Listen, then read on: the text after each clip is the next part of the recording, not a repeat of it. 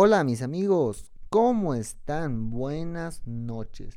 Mira, yo aquí que estoy en mi cama y ahora sí parece que no hay señal de vida, literal. O sea, veo a la ventana de mi cuarto ahora mismo y normalmente hay una luz prendida que se refleja, que significa que mis tíos están en su cocina haciendo, no sé, unas patatas. Y pues siento que estoy medio que en compañía. Pero ahora mismo sí, o sea, siempre me encanta grabar con la luz apagada y con el micrófono me siento mucho más a gusto y más íntimo y todo así visualizando las películas y todo. Pero ahora mismo sí que, sí que siento una soledad impresionante, una, una, una tranquilidad increíble. Y pues bueno, es interesante. Es interesante. Es que no se escucha nada. No se escucha nada literal. No se escucha nada. Miren, miren, escuchen un momento. Es el sonido de silencio, cariño. Este es el sonido de silencio, hijo.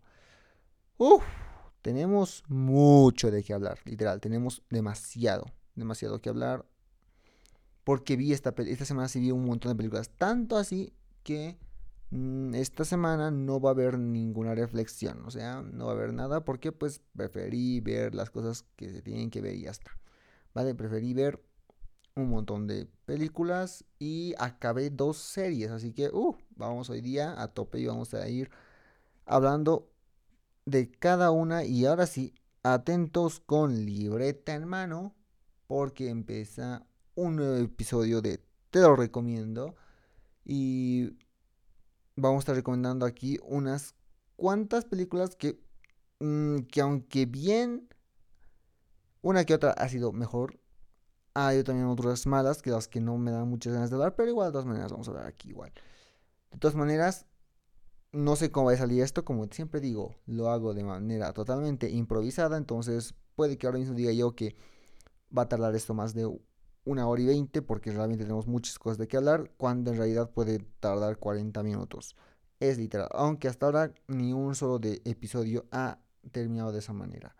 De alguna manera, felicidades, ¿eh? ¿Por qué? Porque este sería nuestro cuarto episodio que significaría un mes entero de mi vuelta.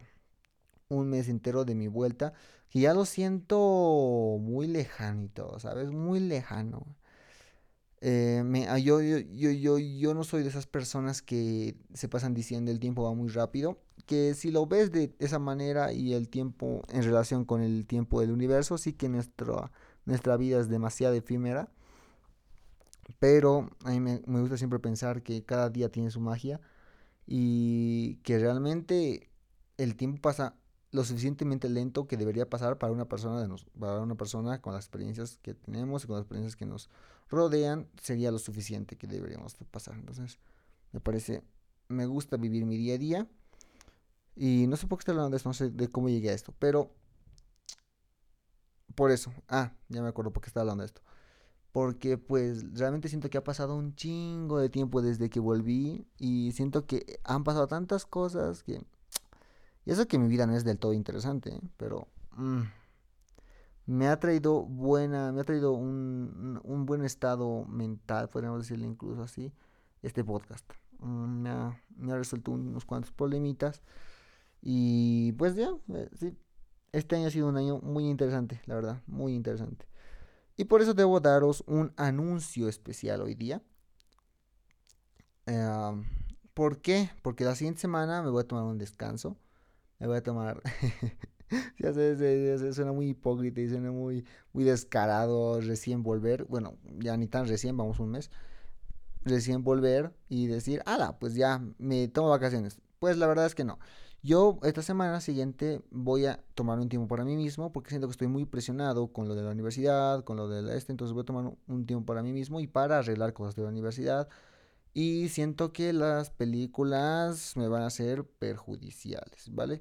Van a resultar perjudiciales. Entonces, lo que voy a hacer es no ver ni una sola película y ni una sola serie la siguiente semana. Pero no se asusten que voy a preparar en lo que va de la semana un episodio especial, ah, muy especial, y vamos a dar inicio a una nueva temporada. Entonces, Mm, bueno, ya, ya la iniciamos, pero esta vez va a ser completamente oficial. Entonces va a ser un episodio importante, un episodio muy bueno.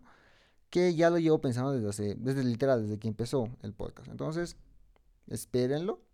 Aquí no debería haber ningún cambio, realmente no debería, no, no van a notar nada ustedes, pero yo necesito un tiempo para reconectarme conmigo mismo y para dar espacio a las cosas que en este momento importan más.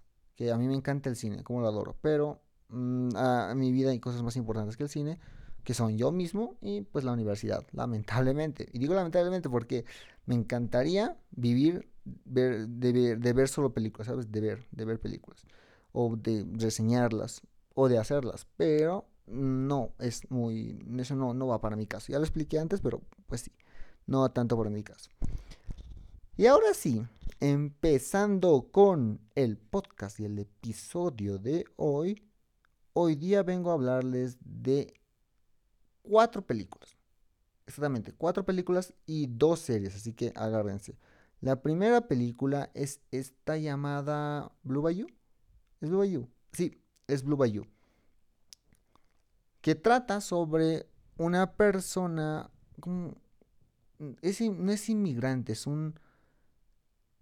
Es un. Es un ciudadano de Estados Unidos, puede decirse, con su familia. Que luego lo intentan deportar. Y. La cosa que se llama Blue Bayou. es una historia bonita, es una bonita historia. Eh, yo le puse un 6 y no sé si ya la vieron en Leatherbox, pero sí, me parece una bonita historia sobre el valor de la familia, sobre el valor de nosotros, sobre mm, un poco el pasado, tal vez, y sobre las personas que nos rodean, pero todo menos deportación.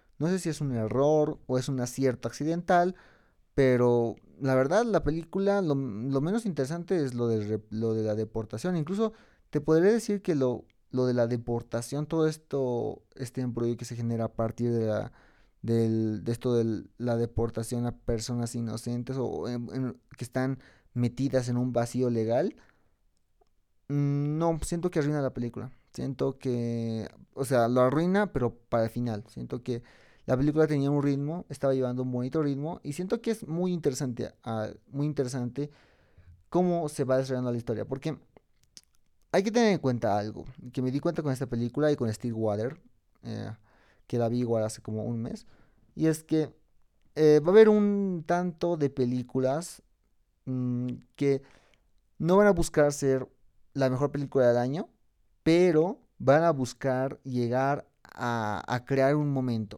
una, una bonita experiencia, ¿sabes? No van a, va, a ser como simplemente un experimento.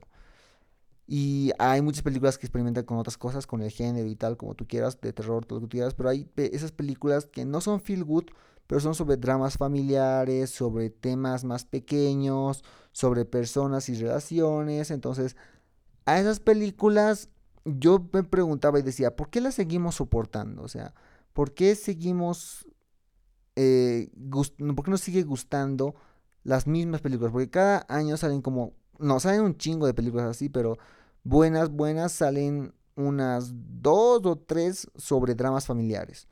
El año pasado el, drama familiar fue, ¿cuál es este? No me acuerdo. O sea, Minari sí era un drama familiar, pero Minari sí que era algo más grande que un drama familiar nomás. Uh, así que pues no, no lo consideraría dentro de drama familiar típico. El año pasado fue The Wayback, sí, fue The Wayback con Ben Affleck, que no es sobre drama familiar, pero es una película feel good, Es una película donde todo es bonito, donde son personas destruidas por dentro, personas con un pasado, eh, um, que están, que van a reformarse y que van a cambiar en el, eh, mientras va transcurriendo la película y van a cambiar a los demás, o sea, los afectados van a ser los de su entorno. Y The Wayback era, era eso, literal eso. Ah, no se me acuerdo, creo, que hay, creo que no hay otra. Mm, sí, pero sí, The Wayback fue la película del año pasado que literal era una feel good, feel good, feel good, feel good movie. Y a partir de ahí me pregunté por qué soportamos las feel good movies y por qué nos sigue gustando a las personas que vemos los cinéfilos. Porque, o sea, es fácil de explicarlo cuando cuando hablamos de personas que no suelen consumir mucho cine y que lo hacen como una tarde familiar, completamente entendible. En ese caso, completamente entendible porque Sí, o sea, las películas, digo las películas, las personas quieren divertirse, quieren tener un bonito momento familiar, un momento para que el papá se duerma, para que la madre esté con el teléfono, para que la hermana esté con el teléfono, el niño esté comiendo las palomitas y nosotros atentos a la tele. Ese es el momento. Esos es lo, esos son los momentos familiares. No importa la película, pero esta película a veces cacha nuestra atención, a veces no. Pero es un momento familiar, es una excusa para convivir en familia. Y me parece, me parece bonito, me parece que me, gusta que el cine tenga esa otra función, ¿sabes? Otra función que si no la tuviese sería completamente desapercibida y sería, correría el mismo riesgo que las demás artes de ya no ser tan, de ya no ser tan apreciada, ¿no? Porque mm, podríamos decirlo, mm, afortunadamente, dentro de las todas artes, el cine sigue siendo el arte más popular, el arte, el arte más apreciado de todos. Porque es la reunión de todas artes. Igual, de todas maneras, yo eso es lo que pienso de, de Blue Bayou, que es una película muy, muy típica, pero también atípica para sus películas. Porque es lo que me gusta también de las películas que son con, puros dramas familiares. Es lo que me gusta que se, no se arriesgan, pero que saben que están yendo por lo típico, entonces tratan de aumentarle unos ciertos elementos que tampoco son la gran cosa, pero dinamizan la película, como es esta de la señora con cáncer, como es el, lo que me gustó mucho de la película fue el, tercer acto, lo, lo del trasfondo chino, bueno, esa, esa, esa estética china, lo del arroyo, creo que mi parte favorita de la película fue cuando este señor se tira al agua con la moto. Es el, es el, es el cúmulo, es, eh, es como se llama, es ya el, el centro de todo. El, cuando las cosas llegan a, a, converger, cuando todos los tramas llegan a su punto alto y, y se transforma en estos momentos radicales, ¿sabes? Va a ser muy, es muy cotidiano en las películas que, que las que la película, que los problemas y los conflictos de la película se resuelvan en solo un momento. Y no se resuelven en el, en el, en el sentido narrativo, o sea, en, la, en el universo no están resueltas, pero visualmente para la, para la mente del espectador, solo para que el mente espectador, para que el espectador tenga un referente de saber en qué momento se arreglan las cosas, en cuál fue el punto máximo, lo que llamamos clímax, pero estas películas usan literal un clima de un de un de una secuencia de una escenita o sea un, unos una un plano de 5 segundos donde las cosas se solucionan por un acto radical ya sea un balazo ya sea un como este la moto algo fuerte tiene que pasar algo fuerte y no tiene que ser completamente riesgoso pero tiene que ser como una conversación o algo así y ahí es eso no me gusta de las películas pero tengo que aceptarlo es fácil caer en ellas. No, a mí me gustan una que otra vez, caigo en ellas, como en este caso, pero realmente mm, hay muchas de estas películas. Y ahora sí, respondiendo a mi pregunta anterior, que ya se me está olvidando, se me estaba olvidando. ¿Por qué creo que se mantienen vivas estas películas? Pues fácil, porque toman, tocan un tema tan cotidiano para nosotros como es la familia.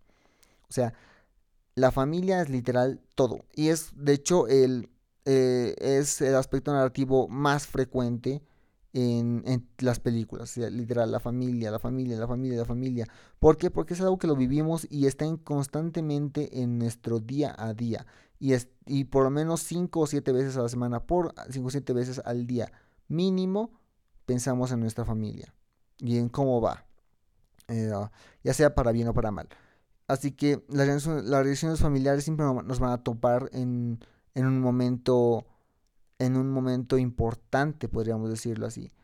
Porque, mm, ¿por qué? O sea, me estoy preguntando por qué y aquí voy a dar una hipótesis, ¿vale? ¿Por qué? Porque, o sea, porque no tiene sentido. ¿Por, ¿Por, qué las películas con temas familiares nos tocarían? Sabemos que es cotidiano, sabemos que es algo de todos los días, pero aún así, ¿por qué nos sigue impactando? Es la cosa, o sea, ¿por qué nos sigue gustando? es porque la familia, creo, creo, creo que es porque la familia es cambiante, ¿vale?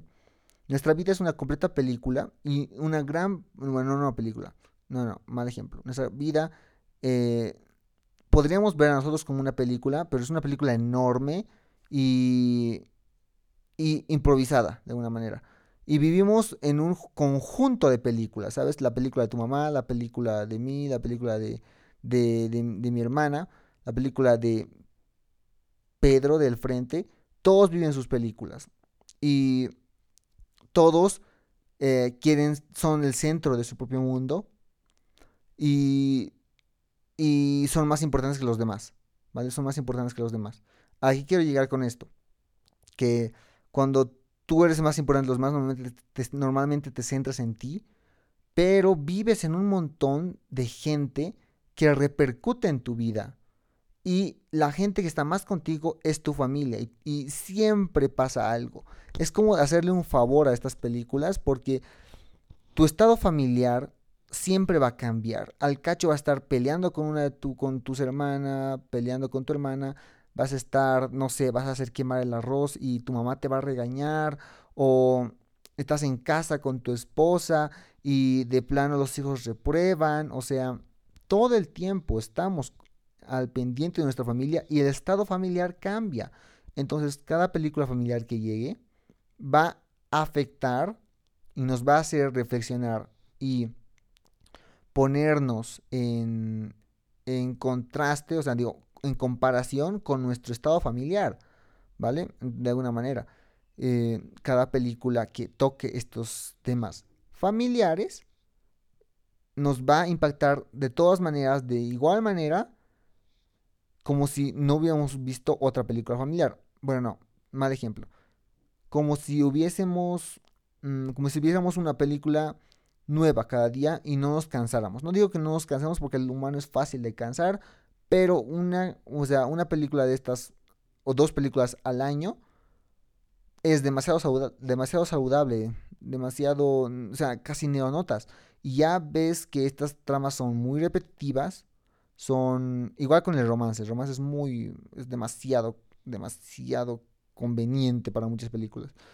Y es porque también nosotros nos encontramos constantemente pensando y, pensando y dialogando con nosotros mismos, reflexionando sobre la familia y sobre el amor.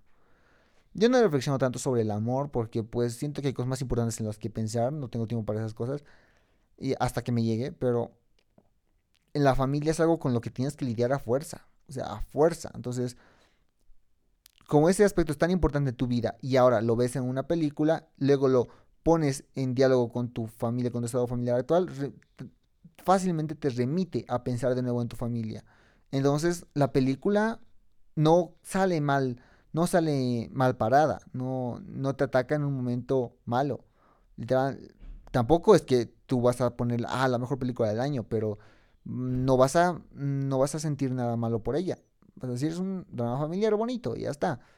Y bueno, no sé si todo que dicho tiene sentido, pues porque me lo acabo de formular ahora. Y bien, sí, le puse un 6 sobre 10. Mm, le puse un 7 primero. Se estrenó en el Festival de Cannes, Blue Bayou. Y creo, y reconozco, es una buena película. Es una buena película. Mm, no es para nada mala, por lo menos. Pero tampoco es la gran cosa. Estuvo en la, estuvo en la categoría Uncertain Regard, que es la categoría que los festivales tienen para las nuevas visiones. Y sí que es una nueva visión porque me gusta cómo llevan el aspecto, el aspecto de familia. La actuación de Alicia Vikander es muy buena, la actuación de Justin Chon, que, que yo creo que su mejor papel es como director. Siento que actuación, su actuación no me gusta del todo, su guion tampoco me gusta del todo. Siento que si hubiera encargado esos papeles a otros, hubiera salido una película mejor. Y porque hacer, o sea, hacer de director y guionista, creo que se puede soportar, porque son papeles que los haces en diferentes momentos. Pero hacer de director y actor creo que no sale bien. Eh, lo hemos visto con varias películas que no salen nada bien. O si no, de todas maneras, una experiencia traumante para el director. Y normalmente no salen bien. Así que, para que no se cargue tanto peso. De todas maneras, llegó a Cannes. O sea, es una buena película. Es, es de. Es de. ¿Cómo se llama este? De Focus Features está bien, me la pasé bien con esta película, me gustó.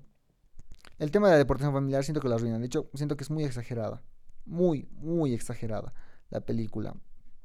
Mm, justamente al, tramo final me hizo recuerdo a Miracle in the Cell Number 7 como para hacer llegar a la lagrimita, ¿no? A mí me dolió, me llegó un momento que me dolió y es que estaba bien, es que estaba... Es que me ha gustado la película me ha gustado la película lo, suficiente. Me ha gustado la película y digo, ah, me ha llegado, me ha llegado. Sí, la película no es mala, ¿vale? Solamente quien me está preguntando, sí, ¿por qué las películas de temas familiares nos gustan tanto? Bueno, no nos gustan tanto, sino las seguimos soportando a día de hoy.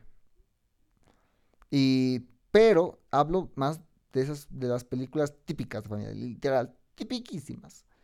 Eh, pero si tienes una buena película familiar y la haces bien, está bien, te acepto. Como Minari. Minari, wow, Minari es, Minari es otro nivel. Eh, pero sí, lo acepto, lo acepto. Esta película es una, es una buena película. Pero luego de pasar por Blue Bayou, que ya era como una buena película, solo que no era tan genial como yo esperaba que sea, porque es de Cannes, o sea, yo me espero muchas cosas de Cannes. Pasamos a una película que yo esperaba demasiado. De hecho, creo que era la película, una de las películas más esperadas desde hace un mes. Sí, debe ser desde hace un mes, porque de la nada empecé, empecé a investigar sobre ella y todo el mundo parece que la esperaba bastante. Y la vi y la odié. ¿Cómo la odié, de verdad? La odié demasiado. Eh, aquí estamos ahora para hablar sobre The Medium. La Medium una película, no me acuerdo ni siquiera el nombre, es que el nombre del director es súper largo. Una película mala, o sea, mala, mala, mala, malísima. Se estrenó en Sitges, bueno, no se estrenó, no se estrenó en Sitges, se estrenó en el festival de Bucheon en Hong Kong, creo, o, o en China. No me acuerdo, no me acuerdo, pero, pero, o sea, todos nos, nos hypeamos por la película porque decían que era la experiencia más genial del año. No sé quién carambas decía que era la película de terror de la década.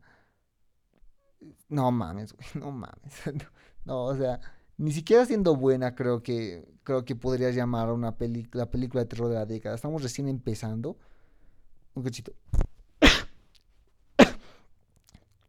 Disculpen estamos recién empezando, entonces no puedes decir, ah, pues la película de la década, cabrón.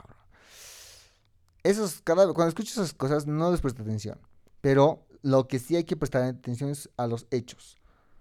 Literalmente han, encendido una sala en China para que, por, a petición del público, para que no se asusten tanto, porque era horrorosa la película. Y sí, es horrorosa en el mal sentido. Es no sé, no me ha gustado nada. ¿Y por qué? Bueno, para empezar me parece una película nada original. Eh, ya de plano, o sea, pero eso no tiene que ser por nada malo. Hay películas que no son nada originales. De hecho, muchas películas son nada originales. Pero. Pero. Son buenas por bien que hacen las cosas. Como Joker. Joker no es nada original. Pero hace muy bien las cosas. Y sí, es una buena película, muy buena película. Pero no tiene nada original.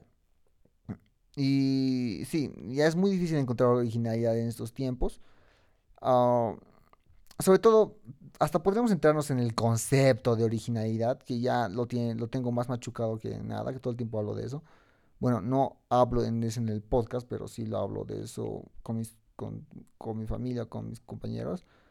Pero sí, la originalidad en términos no existe, ya, ya, ya sabemos todo eso, ya sabemos todo eso, pero es qué haces con lo que, con lo que tienes, con el material, con el material que quieres copiar, podemos decirlo así. Y me, de Medium es demasiado descarada, o sea, demasiado descarada. Y está bien copiar, pero que sirva la copia de inspiración, no que sirva la copia para salvar tu película o para hacer que funcione a base de copiar.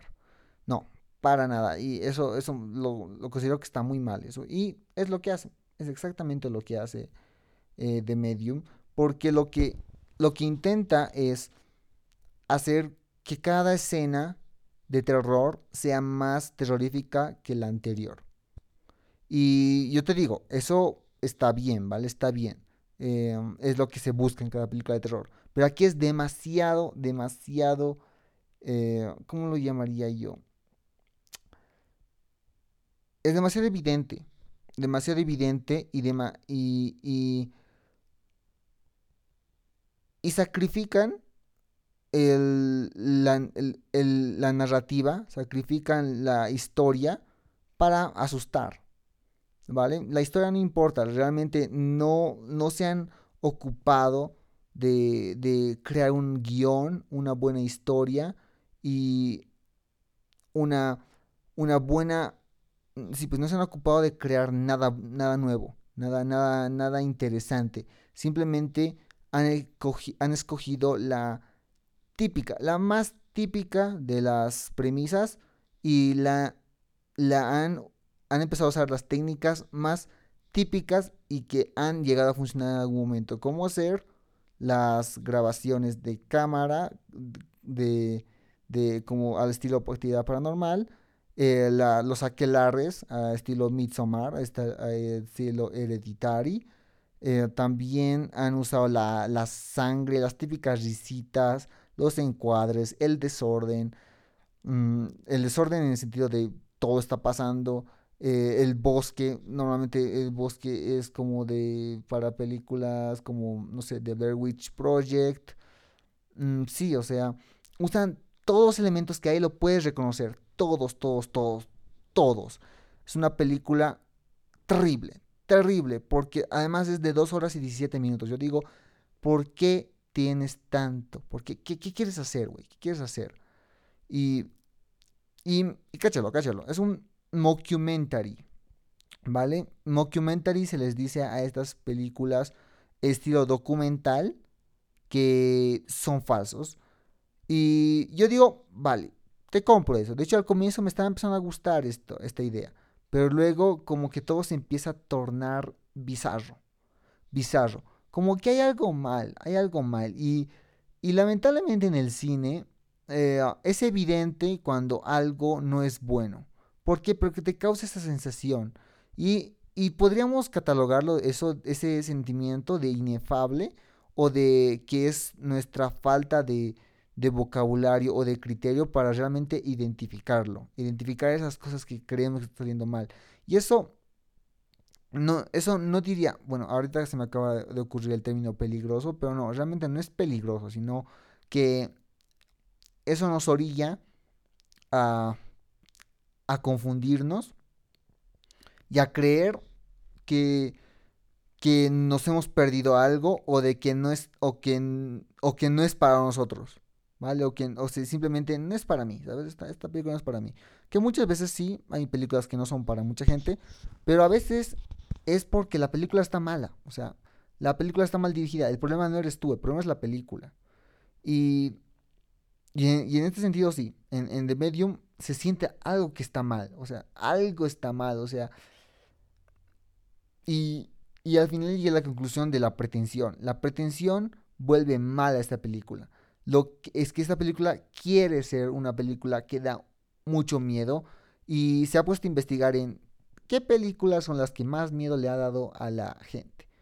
Y se han puesto a investigar, dicho, ah, esta, esta, esta, esta, esta. Vamos a juntar las técnicas que han usado para hacer nuestra película. Para, y, vamos, y, vamos a, y vamos a crear algo a partir de esto. Y yo digo, chingón, hazlo, pero primero prioriza tu película. No priorices las escenas. Y es lo primero que hacen.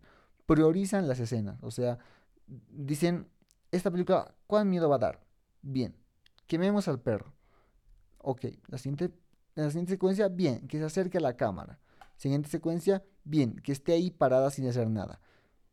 O sea, literal, quieren hacer, quieren, quieren hacer miedo eh, solamente por hacer miedo, ¿vale? Esta película ha dividido a la crítica y completamente entiendo porque realmente si te llegas a envolver y si, y si de alguna manera te funciona, hasta te creo, ¿eh? te creo que te haya asustado, porque realmente hay momentos que te asustan. A mí me han asustado uno que otro momento, sí, pero porque por la, por la pinche, por la pinche función del screamer, güey. O sea, por el pinche impacto del screamer, que no importa que no estés preparado de la nada, te asusta y te aparece en la cara y bueno, ya, ahí. La película por lo menos no es un festival de screamers, porque si fuese así no estaría en un festival, porque se proyecta en el festival de Sitges, entonces mm, no estaría en un festival si solo fueran gritos. Entonces, vale. Eh, eh, pero sí, las pocas veces que me ha asustado han sido por mm, los screamers que han habido. Y de hecho alguna que otra secuencia, pero es que no, la película no, no, no. Eh, es demasiado bizarra, no tiene sentido, hasta a veces se pone ridícula, se ve muy ridícula. Justo al final igual se pone muy ridícula. Y, y no mames lo lenta que es, o sea, no mames lo lenta que es. Yo ya pensé que estaba medio acabando porque parece que estaba alcanzando climas y no mames, faltaban 45 minutos. yo dije, ¿qué, va, ¿qué carajos van a hacer en 45 minutos? O sea, ¿qué van a hacer en 45 minutos? Nada tiene sentido, o sea, nada tiene sentido. Todo es, todo es en función de las escenas. O sea, para dar esta escena necesitamos esto, vale. Porque realmente eh, no tiene sentido, o sea, desde el comienzo hay dos, ah, no sabes quién es el bueno, quién es el malo en cuanto a los demonios, no sabes quién, no sabes nada de su cultura, solo te informan un poquito de la cultura, cosa de que te vayas envolviendo, ¿no? Ah, y a cada rato te quieren, te quieren dejar en claro que algo malo está pasando, que tiene sexo en las noches, la muchacha, que, que medio que actúa como una niña y de poquito en poquito empieza a crecer y digo, bueno bueno, bueno, bueno, bueno. Si te estás empezando a ser tan evidente en tu intención de quiero asustarte, quiero asustarte, quiero asustarte, quiero asustarte, a lo mejor ya no me gusta, ¿sabes? A lo mejor ya, ya te has pasado un poquito de la línea. Y eso es lo que hacen. Es lo que no me gusta nada de, de, Medium. Ah, hay escenas horripilantes, pero literal horripilantes en el sentido de malo, malísimas que... Sobre todo la última, la penúltima escena, porque la última escena sí que está bien hechita. La última está bien, te digo, hasta casi me asusta, pero asustarme bien. Pero antes de eso, digo, qué feo todo se ve, qué feo, qué mal dirigido, qué mal diseño de producción, qué mal dirección de actores. Ah, no sé por qué la gente piensa que con el solo hecho de mostrar personas poseídas riéndose a carcajadas y mostrando sus sonrisas a la, a la, a la cámara y gritando y diciendo cualquier cosa en otro idioma, por alguna razón va a seguir asustándonos cada vez que la usen. O sea, porque funciona cuando lo pones bien. Porque las técnicas para asustar, estoy de acuerdo con ellas. O sea, es necesario tener técnicas para asustar. Pero, pero, pero primero prioriza por qué las vas a usar. No las uses solo por usar.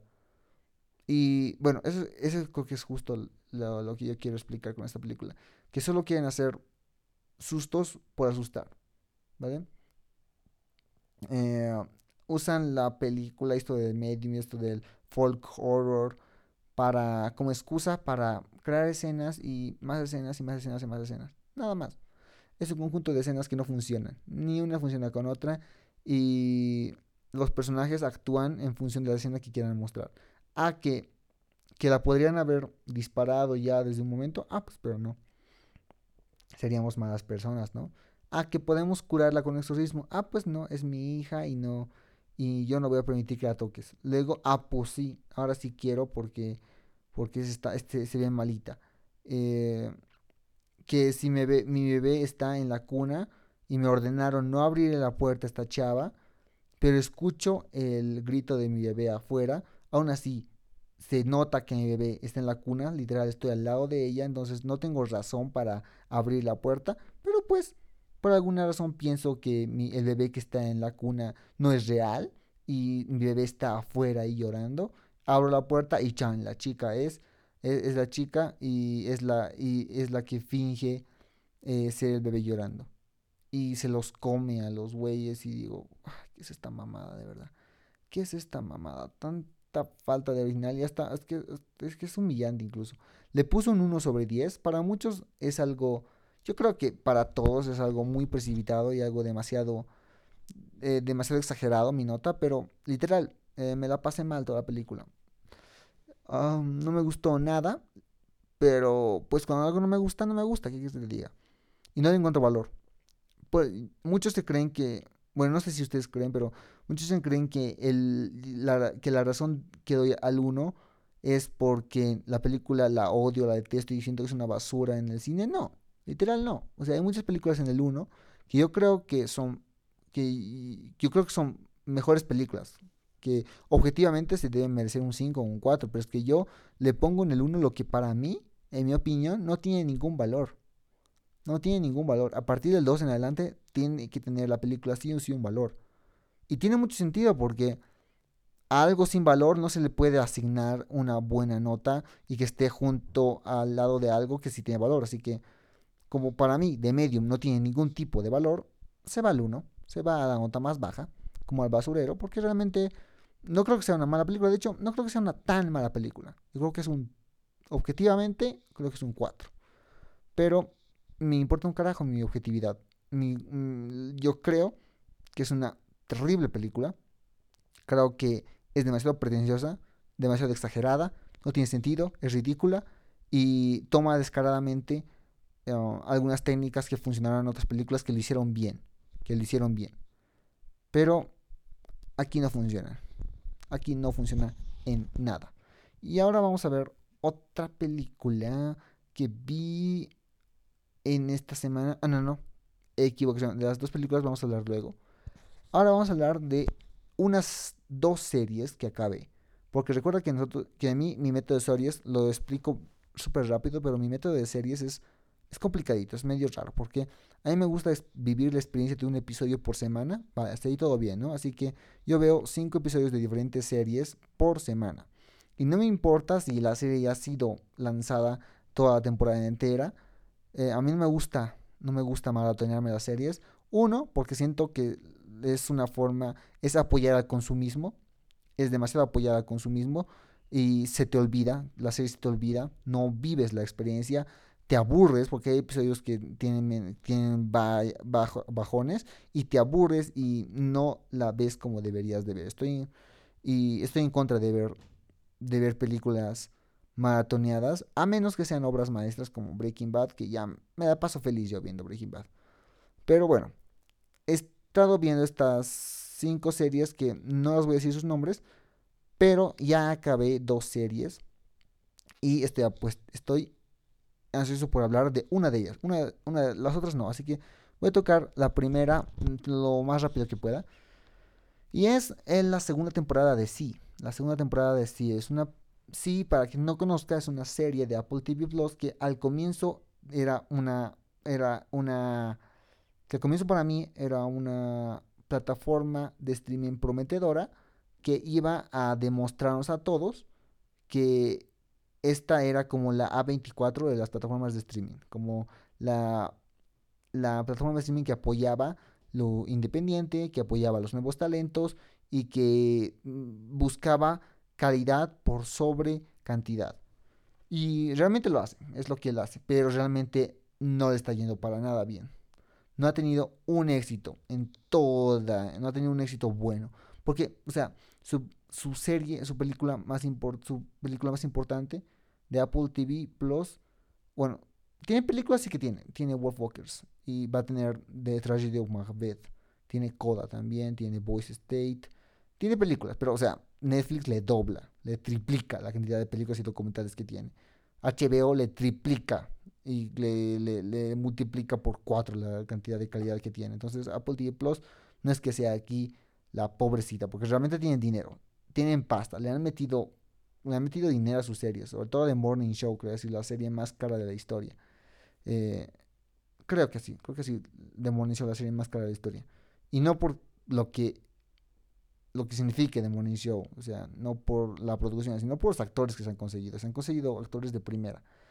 Y bueno, Ah, como decía, he acabado de ver sí temporada 2 y nomás Apple la arruina, Pero no quiero culpar a Apple, es que Apple no está, no está, no está consiguiéndose los talentos que debería conseguir. Este año creo que lo mejor que ha sacado ha sido Calls. Calls en propuestas, o sea, en propuestas nuevas. Porque la mejor serie de Apple TV Plus ha sido Ted Lasso. Que es una serie que me gusta mucho. Me gusta mucho esa serie. Pero tampoco es perfecta ni mucho menos es tan innovadora. cae en algunos clichés igual, pero ya hablaremos de Tetlas, ya hablaremos de Tetlas en su momento. Pero sí era como una muy buena propuesta en su momento. A ver, vamos a explicar un poco de sí, porque cuando empezó sí... Ah, a ver, un momento. Espérenme un cachito. Que esto es un, como una especie de break. No, no, no una especie de break, pero es una especie de, de descansito.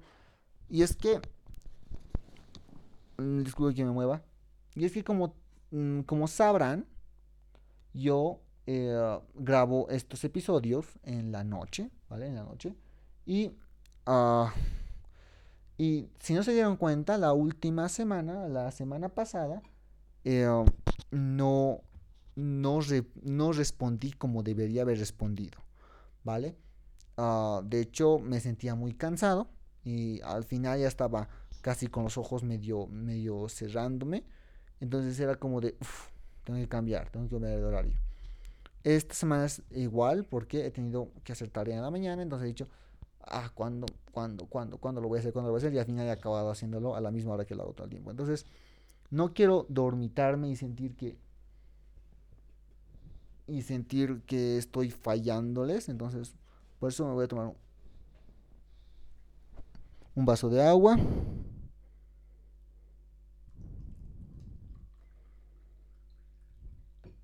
Lo que he hecho ahora mismo es impresionante. Guié la, boca del vaso de agua en completa oscuridad. O sea, no se me echó, no se me echó para nada. Voy a tomar un poquito. ¿eh?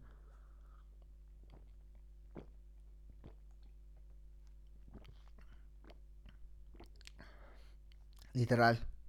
El agua es lo más rico. Es, es la bebida más rica que el hombre puede tomar, de verdad. O sea, no hay nada que se le compare al agua. Me encanta, cómo me encanta el agua. Volvemos. Sí, temporada 2 empezó como, como una propuesta interesante. ¿Por qué? Porque se trataba de esta sociedad que había sido destruida y de alguna manera la, humanidad perdió el don de la vista, que es para mí el sentido más importante que tenemos. Entonces, perdió el de la vista y se, se sumió a una era medieval. Una era medieval donde pues ya no existía, no existen las grandes ciudades, ya no existe la tecnología y volvemos a retroceder a esta era medieval. No tiene nada de sentido, pero mm, nos vamos a entregar, nos vamos a entregar la premisa. Lo, interesante era que en una tribu de, no me acuerdo cómo se llaman, los, Ie, no me acuerdo ni cómo se llaman, los Ayaki, Ayaka, no me acuerdo. Pero resulta que esta, esta tribu nacen eh, dos hijos con vista. Entonces, em, ahí empieza la serie. Es lo interesante de la serie. Como los ven, interesante. O sea, la serie pintaba bien, pintaba bien. Eh, los, los horrores de la vista, cómo es que hemos destruido el mundo a partir de nuestra vista, que no tiene nada de sentido, pero bueno. los, cómo nos trataban como brujos. Es una serie que se creo que se va a lo básico, ¿vale? Que no explora mucho de lo que realmente implica una sociedad sin vista y también de los de los límites técnicos que, que, que, significa no tener vista tampoco, ¿sabes? ¿Por qué?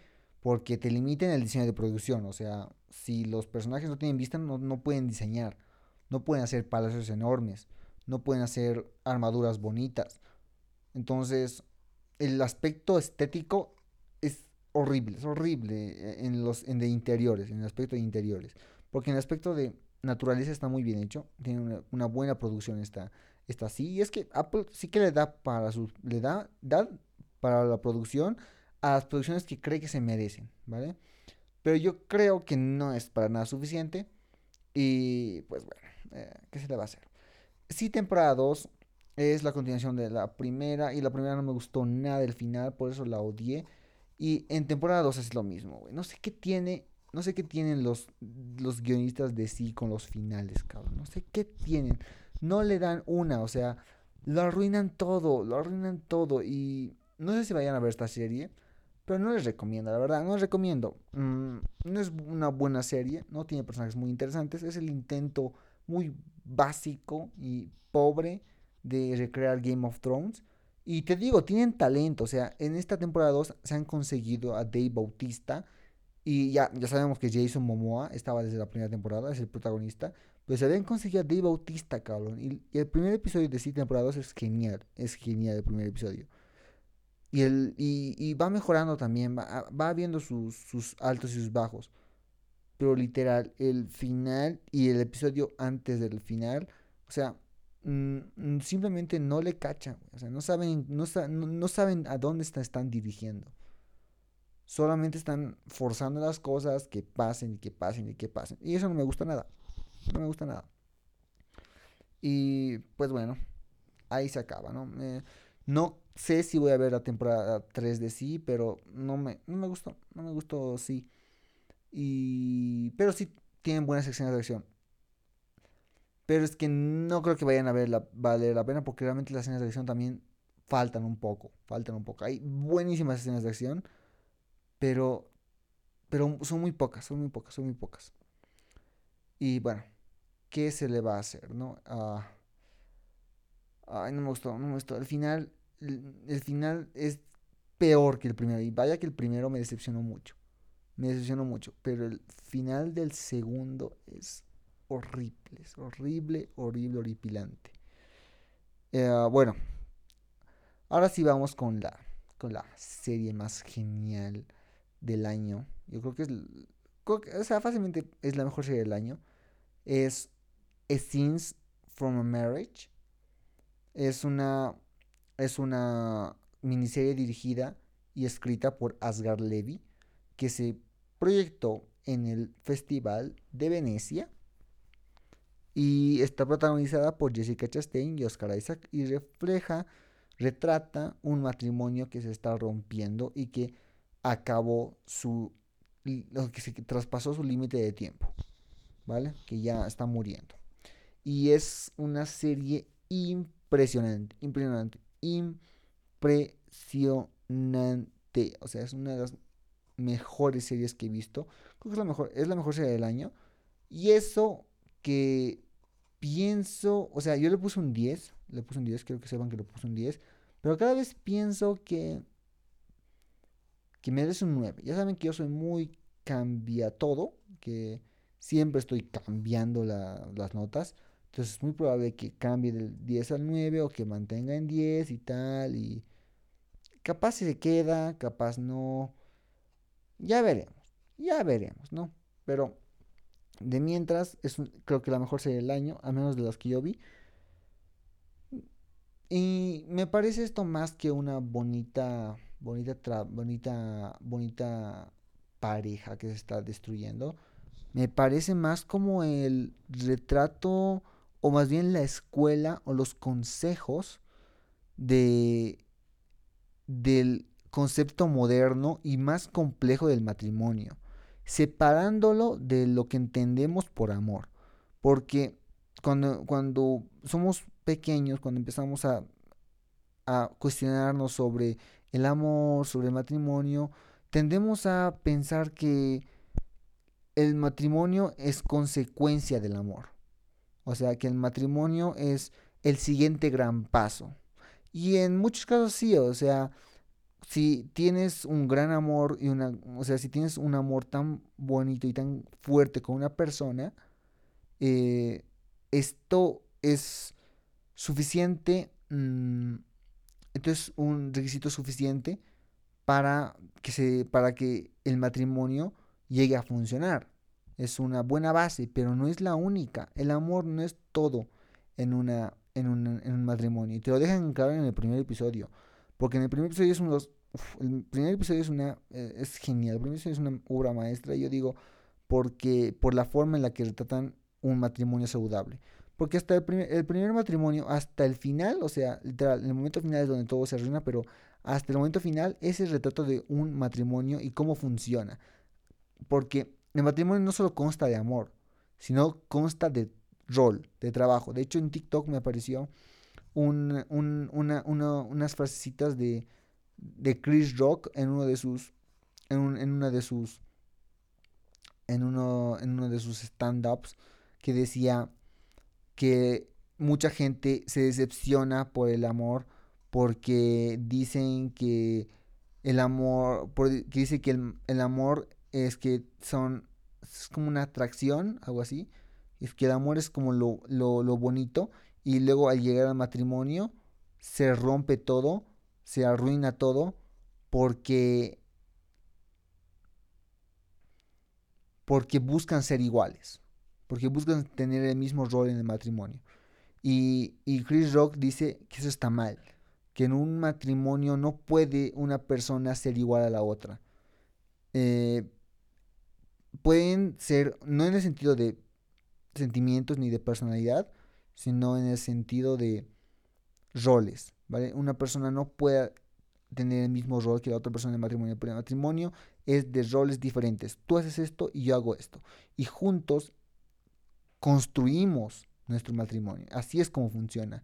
No, en, un, trabajo en equipo no puede hacer uno el trabajo del otro. Y eso es algo interesante también del trabajo en equipo, ¿sabes? O sea, el trabajo en equipo eh, no es hacer todos algo, sino es designarse qué hacer y hacerlo en conjunto y en las ideas de todos y llevar ese proceso a cabo. Es el correcto trabajo en equipo, la designación de cosas que hacer entre personas con talento. Y es lo mismo en un matrimonio. El matrimonio es un trabajo de equipo. No es que, no es que los dos tengamos que hacer las mismas cosas. No. Es tú haces esto, yo hago esto. Y eso se entiende muy bien en el primer episodio.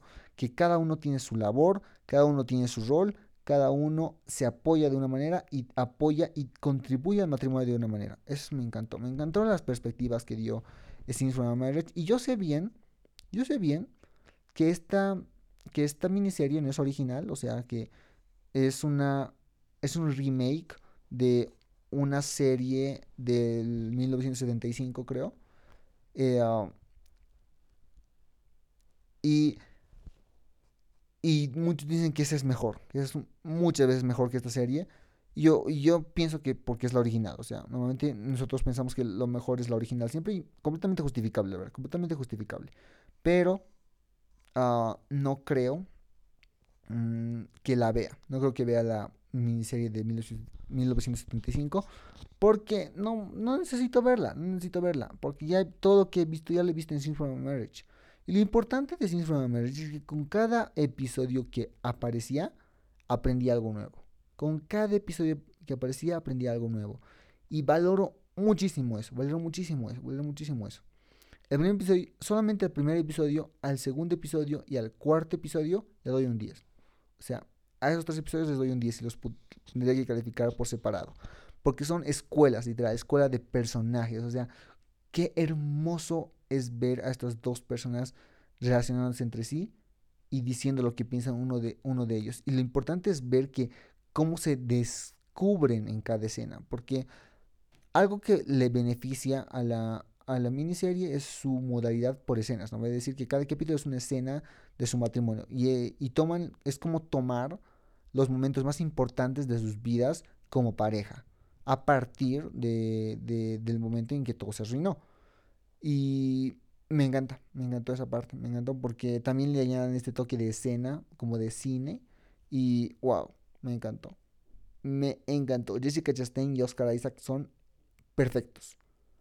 Son perfectos, son actuaciones impresionantes, impresionantes. La dirección de Asgar Levy, el guion de Asgar Levy es impresionante, es impresionante. La fotografía es genial, o sea, no le encuentro pero, o sea, no, no hay ningún pero para Scenes from a Marriage. No hay ningún pero. En el segundo episodio vemos cómo el matrimonio se empieza ya a destruir. Y algo también eh, que me gusta de una, reflexión que me gusta de Scenes, from, de a Marriage es el hecho de que muchas veces las cosas solamente se arruinan por cosas insignificantes, ¿vale? Y aquí en Scenes from a Marriage las cosas se arruinaron porque Mira no fue capaz de decirle a Oscar Isaac que no quería tener el hijo porque sabía lo mucho que Oscar quería tener el hijo. Luego nos enteramos que una semana después lo abortaron, entonces Mira consiguió lo que quería, pero Oscar Isaac, o sea, Jonathan, no Oscar Isaac, el Jonathan hace de, de Oscar Isaac hace de Jonathan y y por estos errorcitos pequeños a veces se arruinan grandes cosas. Y me pasó a mí, no me acuerdo con qué, pero me pasó varias veces, que hay veces que las regamos y que por más que intentemos arreglarlo ya no va a funcionar. Como dice Oscar Isaac en el episodio 5, es como una cinta adhesiva. Cuando lo, cuando, lo cuando lo pones la primera vez funciona muy bien, como el matrimonio. La primera vez todo es genial. Pero cuando ya hay algo que lo destruye, que, que, lo, que lo fragiliza, eh, se destruye todo, se, todo, todo se va a la verga. Ya, ya por más de que lo quieras volver a, o sea, por más de que quieras volver a pegar la cinta adhesiva, ya está usada, no va a ser como la primera vez. Ya casi incluso ya no sirve. Y es bonito como en el quinto episodio quieren enterrar su matrimonio. También habla un poco sobre la idealización de los matrimonios, sobre el hecho de idealizar nuestro matrimonio, no sobre nosotros, la perspectiva que tenemos del matrimonio, sino cuando estamos dentro del matrimonio, cómo nos y cómo lo llegamos a, idealizar tanto que perdemos el control de la comunicación. Es muy importante eso, la comunicación. Porque, porque llegamos a un punto donde creemos que somos el matrimonio perfecto. Y no puedo ser más hipócrita porque yo no estoy casado, pero pienso que así es. Que llegamos a un punto donde el matrimonio eh, creemos que está en su mejor momento y no atrevemos a decir nada que pueda arruinarlo, ¿vale? Y ya eso es pasarse el límite, de no por miedo a lastimar sus sentimientos y a, y a decirle lo a decirle a que lo que yo pienso de la situación le vaya a molestar, no lo digo. Y eso es reprimir el sentimiento. Y cuando reprimes algo, la respuesta de la represión es completamente desastrosa y se multiplica. Y la consecuencia es mucho más grande que si la hubieses dicho antes. Entonces, ah, eso actúa muy bien aquí porque por un error, por ese error nomás de, de no saber comunicarse ambos, que ya no es solo por el hecho de no comunicarse, sino es porque ya también los personajes estaban en situaciones mentales distintas, es que se detona tono, se detona tono, se detona todo todo explota y todo termina. Y, y los demás episodios, el 2 y el 3 y el 4, es literal la destrucción del matrimonio. Y duele ver cómo se destruye. Y no me hizo llorar a mí, pero entiendo que a la gente que pasó por un rompimiento le ha ido a doler. O a la gente que se divorció le ha ido recontra doler. Pero es que para, para las personas como yo, que todavía no han tenido nada serio, que realmente no están pensando en matrimonio para nada, es como una buena guía de consejos muy prácticos y una exploración complejísima del, matrimonio para ayudarnos a entender un poco más sobre que el matrimonio no es simplemente casarse con una persona. El matrimonio es elegir una nueva forma del tipo de vida y más que verlo como un lo voy a pasar voy a pasar tiempo con la persona que amo es entender que esa persona se va a acoplar a tu vida y va a empezar a formar parte de tu vida y va a ser determinante en tu vida y tienes que empezar a lidiar con los problemas que, que, eso, que, eso, que eso complica, que muchas veces a veces el amor se acaba. Y yo estoy muy de acuerdo con eso. Estoy muy de acuerdo con eso. Yo creo que el amor se ha hecho más efímero porque estamos, estamos con más cosas ya. El amor ya no es la base del mundo, ¿vale? ya es y hay más cosas, nuestras aspiraciones, nuestras ambiciones, el trabajo, nuestro deseo de ser los mejores. Ya el amor ya no es, ya no es lo más importante. Eh, cuando yo, esa es una hipótesis muy tonta, que puede, que puede ser muy tonta, pero que lo pensé en algún momento cuando, cuando reflexioné sobre el pasado y dije, pues sí, es que el amor el amor era muy importante para nuestros abuelitos, para nuestros papás, porque realmente estaban desconectados del mundo. No tenían cosas tan importantes de que hablar como las guerras, como sus ambiciones. No había quien, no había influencers, no había esta globalización tanto económica y social que hay ahora. Entonces, mm, yo sigo pensando que que el amor les dura a la gente que no tiene tanta no, no, ha visto tanto, ¿vale? No, no, ha visto más cosas. Mm. Porque no, normalmente eh, el amor es como un sentimiento que se puede acabar. se puede acabar y estoy muy de acuerdo con eso. De hecho, creo que ya cada vez el amor se hace más efímero. O sea, cada vez hay más divorcios, cada vez hay, hay más personas mujeriegas, hay más mm, tergiversaciones del concepto de amor, como que ahora ya hay amigos con derechos, ahora hay eh, matrimonios liberales, o sea, el, el, concepto del amor como, como el sostén y la base fundamental de la familia ha cambiado a ser un impulso, un impulso de, de nosotros y motivado por la atracción sexual. Entonces es, es ya algo diferente. ¿vale? No es solo, entonces ya no es solo amor, es más cosas, hay más cosas que tienen que ver en nuestra vida y ya el amor ha bajado un poco de importancia y pues sí, el amor se puede acabar, es muy cierto, el amor se puede acabar y se puede acabar más rápido de lo que, de lo que uno piensa, por eso yo ya estoy tratando de cambiar mi mentalidad acerca de eso, ¿vale? Y bueno, es lo que pienso de Since Marriage. Ah, es una grandiosa serie. Mm, creo que es la mejor serie lo que va del año.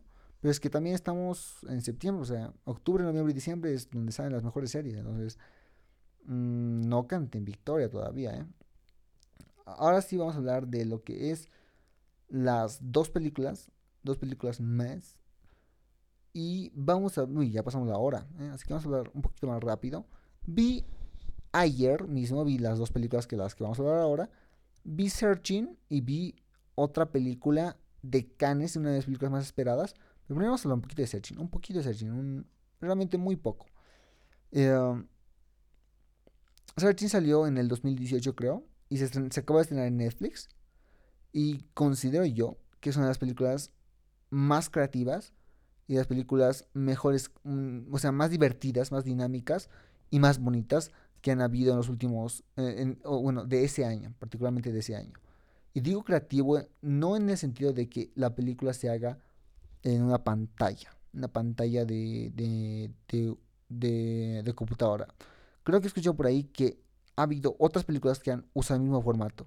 Si no digo cómo se, se, se, cómo es ingeniosa con el medio para contar su historia. Me encanta eso, me flipa de, de Searching siento que también se limita, es que es un riesgo de tomar esto de la pantalla porque es como algo eh, muy limitado, o sea, y a veces hasta se, puede sentir forzado, pero lo bueno de Searching es que nunca llega a ser forzado, siempre hay un cambio, siempre hay dinámicas nuevas, siempre están recordándose que esto tampoco es solamente, no está tan, no está, no está poco pensado, está muy bien hecha la película y trata sobre este padre que trata de encontrar a su hija. Literal.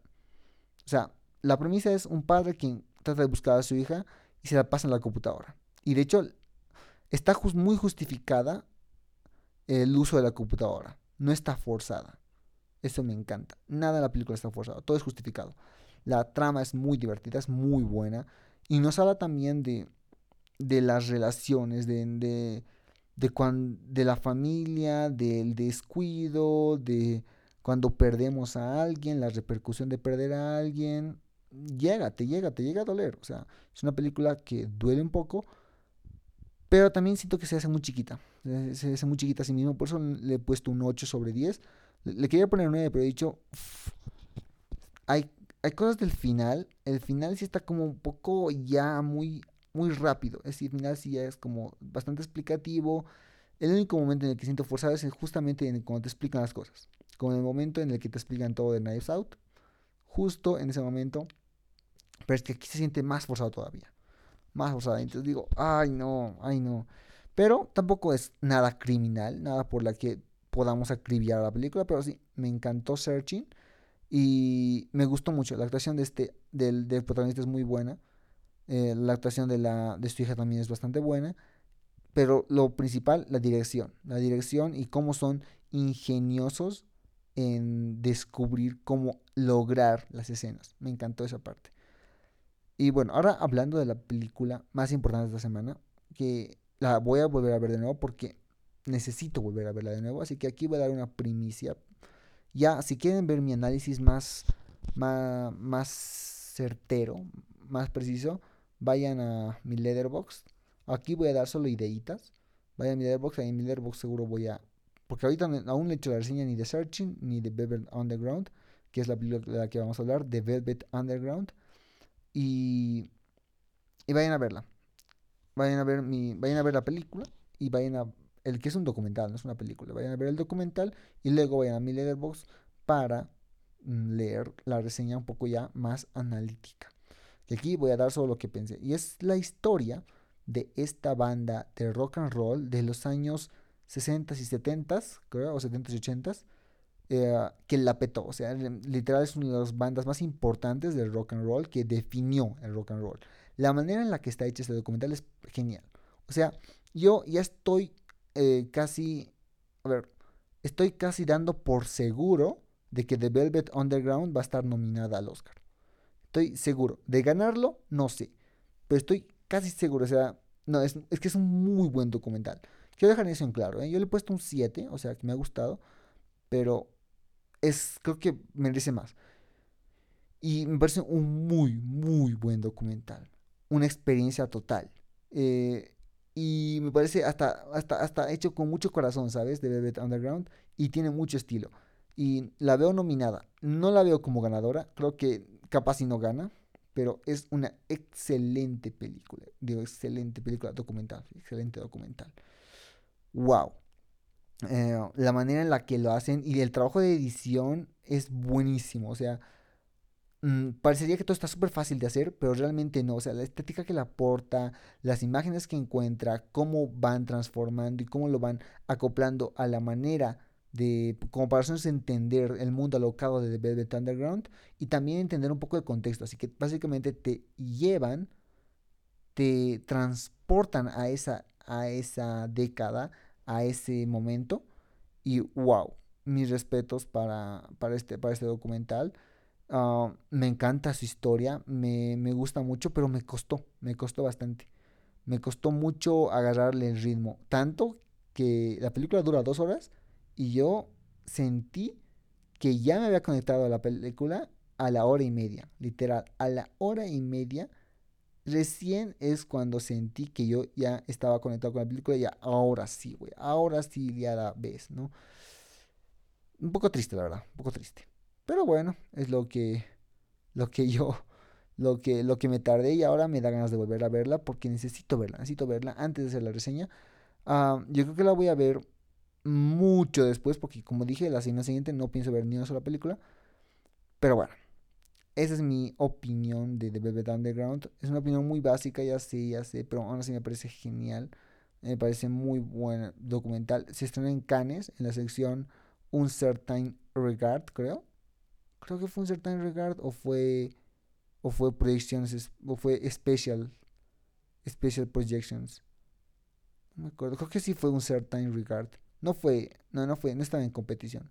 Sí creo que era un certain regard. Muy muy buena película.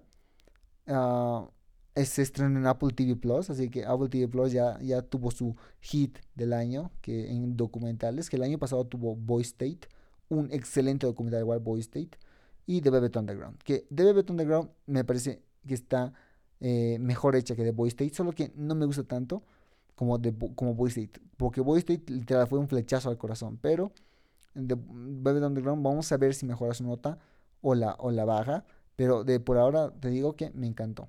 Me gustó mucho la idea, el concepto, me gustó mucho cómo trabajan las cosas. Pues bueno, es un muy buen documental. Y pues nada, con esto acabo mi podcast. Fue muy, muy, muy rápido la, el, el hablador. Literal creo que solo fueron cuatro minutos por película, tanto de Searching como de Velvet Underground, pero es que de ambas no tengo mucho que decir. De Searching, muy buena película, muy divertida, pero de Underground, lo siento, güey, lo siento con The Velvet Underground. Quería verla antes de hacer este podcast, pero como dije, me llenó las cosas, entonces no tengo las ideas muy claras, entonces no puedo decir aquí algo que no realmente pienso, pero si quieren saber lo que pienso de la película, vayan a mi letterbox, esperen, yo creo que y esta semana no lo voy a publicar, yo creo que lo publicaré dentro de una semana y un poco más, así que vean la película, reflexionen sobre ella y ahí me cuentan, ahí me cuentan qué, qué les pareció, ¿vale? Ah, pues nada, tengan una bonita noche. Ah, como dije, la siguiente semana Ya lo repetí como cuatro veces aquí. La siguiente semana voy a estar por una mini vacación, que no va a ser vacación porque voy a estar trabajando en la universidad, pero bueno, es un bonito momento. Ah, este fue Bopal Roxton de Te lo recomiendo. Y pues nada, bye.